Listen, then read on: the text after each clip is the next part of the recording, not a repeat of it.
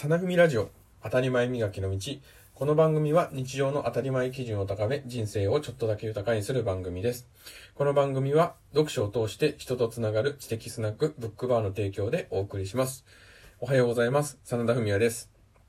今日、ま、この12月からですねなんとスポンサーがつきました。はい。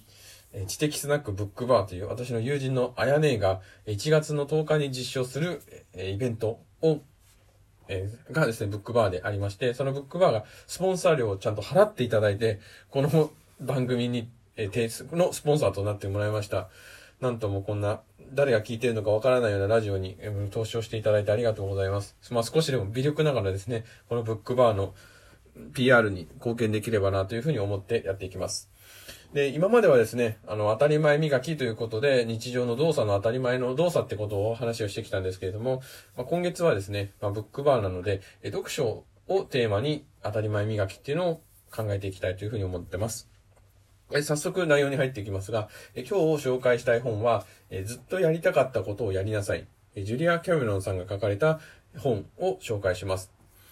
こちらですね、結構ロングセラーで有名な自己啓発本なんですけれども、この中の内容として、えモーニングページとアーティストデートという2つの、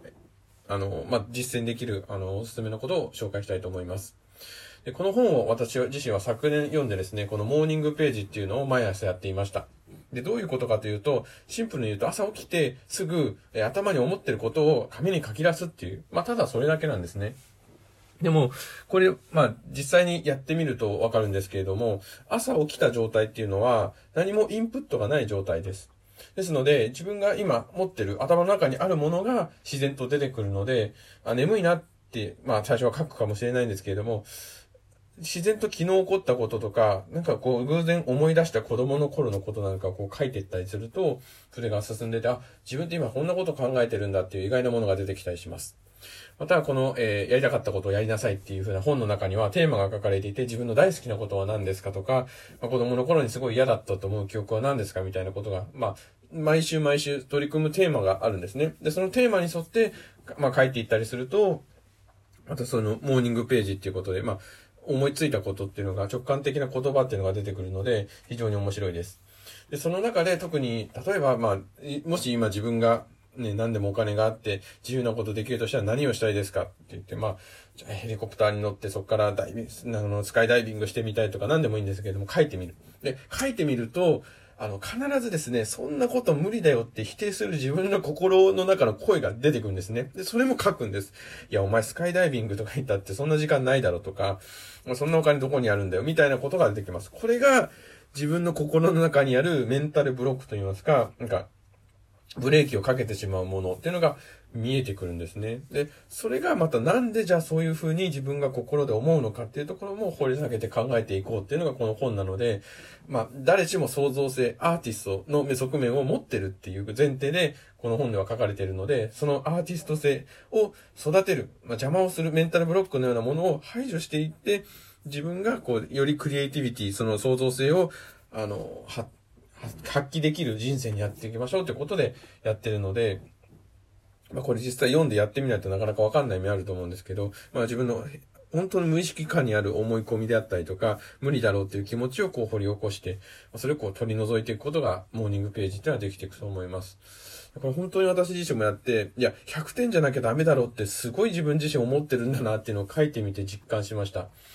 いや、冷静に考えてみたら70点から80点になってることたくさんあるのに、ね、早起きをしようと決めて1週間のうち6日できてても7日目起きれなかったらダメだって思ってる自分がいるっていうのがすごい分かったりしたので、この自分の、まあ、思考の癖といいますか、まあ、小さい頃から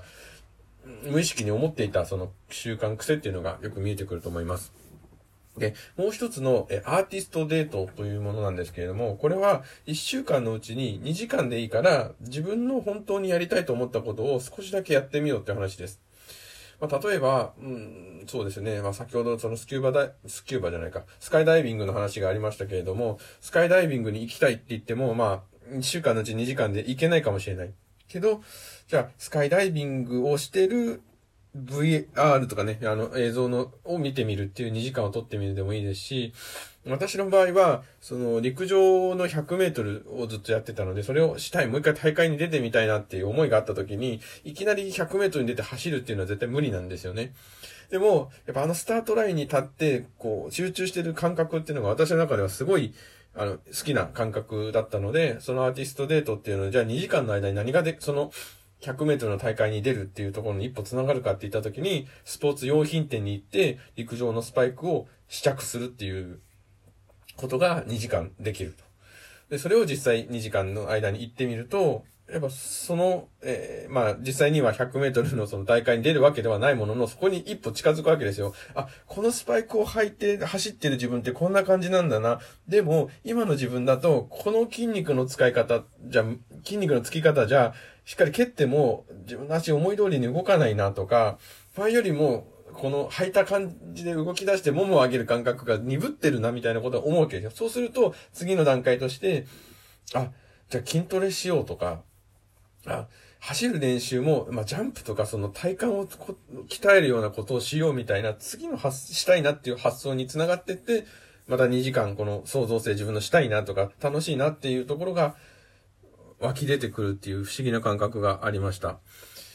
だから大きな夢、別にその陸、なんか体を動かすことに限らず絵を描くとか演劇をしてみるとかもいいんですけれども、演劇で自分が演じるって言ったら、じゃあそのために一体一歩となるようなことを今週の2時間のうちの中でどこか一週間のうち2時間でやってみようって思うと、すごい今まで、いや、無理だろうとか、全然私なんて今の状況じゃ無理だって諦めてたことが、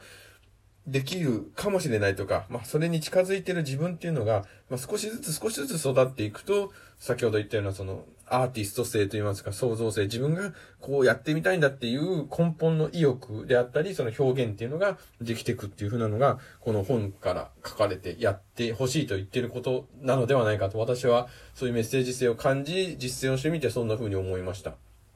だから、ずっとやりたかったことをやりなさいというに、放題ですかね。日本語の題。英語だと The Artist Way ってことですけれども、ついてるのかなというふうに思いました。で、今はすごいやりたいことをやろうっていう世の中のメッセージが非常に大きいんですが、いきなりはできないと思うので、やはり日常の中のでできるサイズでやってみようと思うことを実際に行動に移すっていうためには、こういうまあ、言語化をしてみたりとかですね、実際に時間をとって一歩踏み出して行動してみたりっていうことが、まあ、現実的ではあるかなと。で、そこから、どんどんどんどんその種っていうのが芽を出して育っていくっていうのが、まあ、いい人生を送るためには必要でありますし、自分のその当たり前っていう中でも、そのやりたいことをやってるっていう当たり前に近づいていくのかなっていうふうに思いました。今日はですね、ずっとやりたかったことをやりなさいという本を紹介しました。何か一つでも考えるきっかけになっていただければ幸いです。まあ、こんな感じでですね、1ヶ月間当たり前磨きの道ということで本について紹介をしようと思います。まあ、もしですね、ここ最後まで聞いていただいている方、ご興味あったら、このブックバーのことですね、またこれから情報を発信していくので、聞いてください。今日の放送はここまでです。えー、また、えー、次回もですね、よかったら聞いてください。ではまた。